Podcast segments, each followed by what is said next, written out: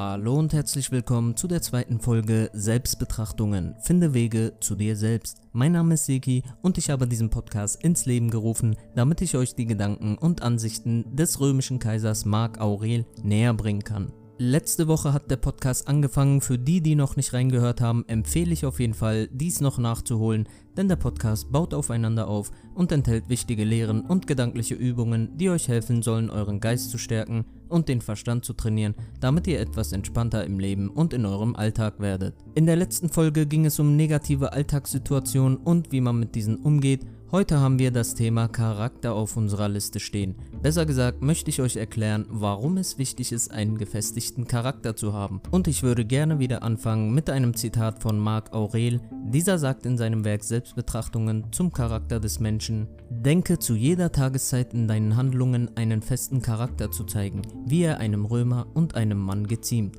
Einen ungekünstelten, sich nie verleugnenden Ernst, ein Herz voll Freiheit und Gerechtigkeitsliebe Verscheuche jeden anderen Gedanken und das wirst du können, wenn du jede deiner Handlungen als die letzte deines Lebens betrachtest. Das Zitat geht an dieser Stelle eigentlich noch weiter, aber ich möchte der Verständnis halber direkt den Zusammenhang erläutern. Um nämlich nach einem festen Charakter handeln zu können, muss der Mensch frei sein von Leidenschaften, Überstürzung und Heuchelei. Er darf nichts tun, was gegen die in ihm herrschende Vernunft stößt und vor allem muss er sich dem Willen des Schicksals fügen. Ja, das ist auf jeden Fall eine schöne Lehre, die uns hier aufzeigt, dass der Charakter sehr wichtig ist und das wissen die meisten Leute auch, aber schwieriger ist es, den Charakter zu festigen. Der Charakter wird als etwas gesehen, was Gott gegeben ist. Das stimmt natürlich nicht. Man muss die Bereitschaft haben, um an seiner Persönlichkeit zu arbeiten, um ein Stück weit besser zu werden und weniger falsch zu handeln. Und da muss man verstehen, was der Philosophenkaiser mit Leidenschaften, Überstürzung und Heuchelei meint und was es mit der herrschenden Vernunft und dem Willen des Schicksals auf sich hat. Um diese Fragen beantworten zu können, möchte ich euch einige Beispiele aufführen. Die meisten Menschen machen sich gar keine Gedanken über das, was sie eigentlich wirklich brauchen und was nicht. Sie wissen nicht so wirklich, wer sie sind und können sich selbst nirgendwo zuordnen. Ein ständiger Begleiter der meisten Leute sind die Leidenschaften. Eine Leidenschaft kann zum Beispiel zwischen Menschen entstehen, durch einen intensiven Kuss, ein intensives Erlebnis oder wenn jemand ständig seinen Impulsen nachgeben muss. Es kann aber auch Begeisterung und Schwärmerei von einer Sache sein. Zum Beispiel, wenn man fieberhaft ein bestimmtes Ziel verfolgt. Künstler sind oft leidenschaftlich unterwegs. Sammler häufen leidenschaftlich etwas an. Sportler trainieren leidenschaftlich für ein bestimmtes Vorhaben und manch ein Mensch sieht in seiner Arbeit seine Leidenschaft. Die größte Leidenschaft aber ist die, die ein Mensch für einen anderen Menschen hat. Da spricht man auch häufig von der leidenschaftlichen Liebe. Leidenschaften innen irgendwo den Wünschen, die aus jedem Menschen selbst entstehen. Was aber keiner sagt, Leidenschaften und Wünsche können etwas sein, worunter wir leiden können. Vor allem, wenn wir das Gewollte nicht kriegen. Oft sind wir meistens hinterher verletzt oder enttäuscht, weil wir etwas nicht bekommen oder erreicht haben und uns von dieser Sache abhängig gemacht haben. Stell dir vor, du gehst am Wochenende mit deinen Freunden feiern und möchtest unbedingt eine nette Person kennenlernen. Du versprichst dir etwas davon, machst dich schick und putzt dich raus. Dann geht der Abend los und am Ende des Tages hast du das gewünschte Ziel nicht erreicht. Du kehrst enttäuscht nach Hause und hast niemanden kennenlernen können, von dem du dir etwas erhofft hast. Du hast die ganze Zeit nur den Wunsch verfolgt, einen Menschen zu treffen, mit dem du den Abend teilen und schön machen kannst. Dadurch hast du es verpasst, den Abend wirklich zu genießen und warst gebunden an deine Emotionen. Wie können wir uns also davon befreien? Oder besser gesagt, wie können wir solche Situationen vermeiden? Das Problem mit Leidenschaften ist, dass sie uns meistens in einen starken emotionalen Zustand setzen, von dem wir uns abhängig machen. Darunter leidet unser Verstand und wir können ihn nicht mehr richtig steuern. Wir verlieren uns in etwas. Dieses Gefühl greift unseren Gemütszustand an und sorgt dafür, dass wir unser Verhalten nicht richtig einschätzen können. Mit anderen Worten, wir wissen nicht, was wir wollen. Die Leidenschaften eines Menschen sind ineinander verwickelt und rufen Begierden und Wünsche hervor. Die antike Philosophie der Stoiker sieht vor allem die Beherrschung unserer ungezügelten Leidenschaften als ein wichtiges Lebensziel. Es ist eine Kardinaltugend und vor allem die Mäßigung der Lust, der Begierden und Wünsche können uns verhelfen, glücklicher zu werden, da wir uns mit dieser Technik um weniger Dinge kümmern müssen und dadurch weniger Äußerlichkeiten ausgesetzt sind, die uns für sich vereinnahmen können. Kommen wir nun zu dem, was mit Überstürzung gemeint ist. Vielleicht kennst du ja das Sprichwort, man soll nichts überstürzen.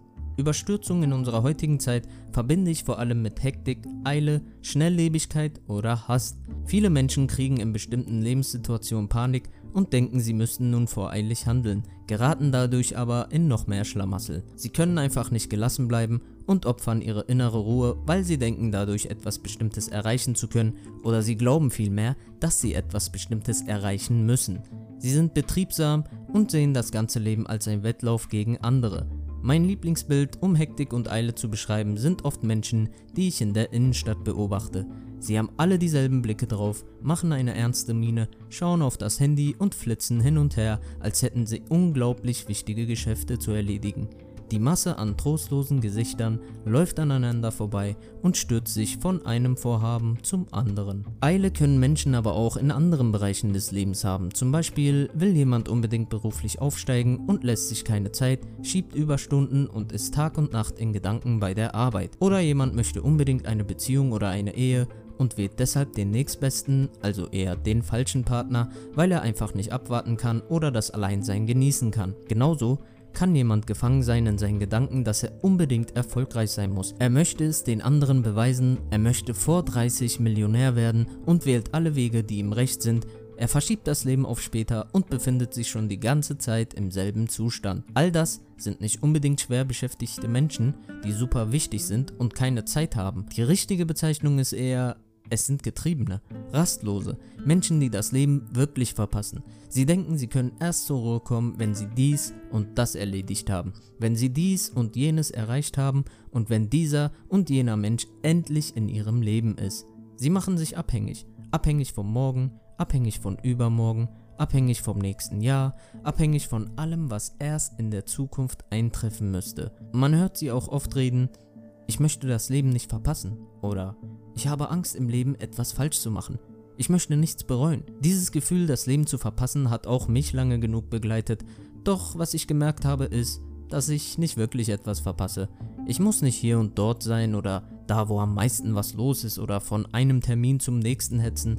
Das Einzige, was man wirklich verpasst, ist das eigene Leben und die schönen Momente, die es einem beschert. Ein weiterer wichtiger Punkt, der einem gestandenen Charakter nicht fehlen sollte, ist der, dass man kein Heuchler ist. Ja, oft leichter gesagt als getan. Heuchelei ist vor allem in unserer heutigen Zeit sehr oft vorhanden. Gerade in unserer Welt der sozialen Medien und Plattformen wie Instagram gibt es eine große Bühne für Blender, denn gerade da vermitteln viele ein Bild von sich, was nicht der Wirklichkeit entspricht. Dies ist deshalb so schade, weil man dadurch probiert, anderen zu gefallen oder sie von sich zu beeindrucken. Man täuscht andere und wird genauso von anderen ebenfalls getäuscht. Heuchler reden aber auch oft von sich, als wären sie etwas Besonderes. Sie stellen sich gern dar mit Eigenschaften, die kaum bei ihnen vorhanden sind. Achte das nächste Mal darauf, wenn jemand von sich behauptet, er wäre sehr gewissenhaft im Umgang mit Menschen, er wäre gutherzig oder würde das Beste für einen wollen. Verachte diejenigen, die zu gut über sich selbst sprechen und andere nur schlecht reden. Die vorgetäuschte Lüge oder Fürsorglichkeit kann auch jemand zeigen, um an etwas Bestimmtes zu kommen oder von einer bestimmten Sache zu profitieren. Es ist wichtig, auf sein Umfeld zu achten und keine scheinheiligen, unaufrichtigen und hinterhältige Menschen um sich zu haben. Denn du bist der Durchschnitt der Menschen, mit denen du am meisten deine Zeit verbringst. Um also nicht ein Heuchler zu werden, achte darauf, mit wem oder was du dich beschäftigst und halte dich von Schädlichem fern. Kommen wir nun zu den letzten Aspekten für heute, die meiner Meinung nach jeden Charakter beherrschen sollten. Und zwar ist es einmal die Vernunft und einmal Akzeptanz oder wie Marc Aurel beschrieb, den Willen des Schicksals zu akzeptieren. Die Vernunft ist eine geistige Anlage, die uns dazu befähigt zu denken, den Verstand zu benutzen, zu erkennen, was richtig und falsch ist, Dinge einordnen zu können, richtig zu handeln, Falsches zu vermeiden und sich nicht von leidenschaftlichen Gefühlen wie Zorn, Wut, Ärger, Wünsche oder Neigungen leiten zu lassen. Die Vernunft wurde jedem Menschen auf der Welt gegeben, nur leider wird sie nicht von jedem benutzt. Die Vernunft wägt Dinge gegeneinander ab und stellt Fragen an das Leben wie zum Beispiel, wie werde ich glücklich? Was ist wichtig? Was sollte ich vermeiden und was sollte ich tun? Wie hänge ich mit der Welt zusammen? Was zeichnet einen Menschen aus und was bedeutet es auf der Welt zu sein? Zu der Vernunft gehört rationales Denken und das ist für viele deshalb so unbequem, weil da nicht so viel Platz für Gefühle und Leidenschaften bleibt. Vernunft ist aufgebaut auf Logik, versucht zu begründen und zu verstehen und vor allem ist es sehr hilfreich, wenn man einen klaren Kopf will. In diesem Zusammenhang steht auch die Akzeptanz, also sich dem Willen des Schicksals zu fügen. Oft sind hier tief verborgene Gefühle im Inneren, die die Akzeptanz bekämpfen. Man möchte, dass etwas Bestimmtes nicht eintritt oder es ist eingetreten und man tut sich schwer damit, es anzunehmen. Beispielsweise ein Schicksalsschlag oder der Verlust eines geliebten Menschen. Um etwas akzeptieren zu können, muss man erstmal verstehen, um was es sich überhaupt handelt. Der Tod zum Beispiel kann uns aus verschiedenen Gründen einen geliebten Menschen wegnehmen. Er betrifft früher oder später jeden. Es ist ein natürlicher Ablauf, den die Natur in uns eingerichtet hat und auch wenn wir es nicht wollen, werden wir es nicht verhindern können. Aber Akzeptanz betrifft nicht nur solche Themen.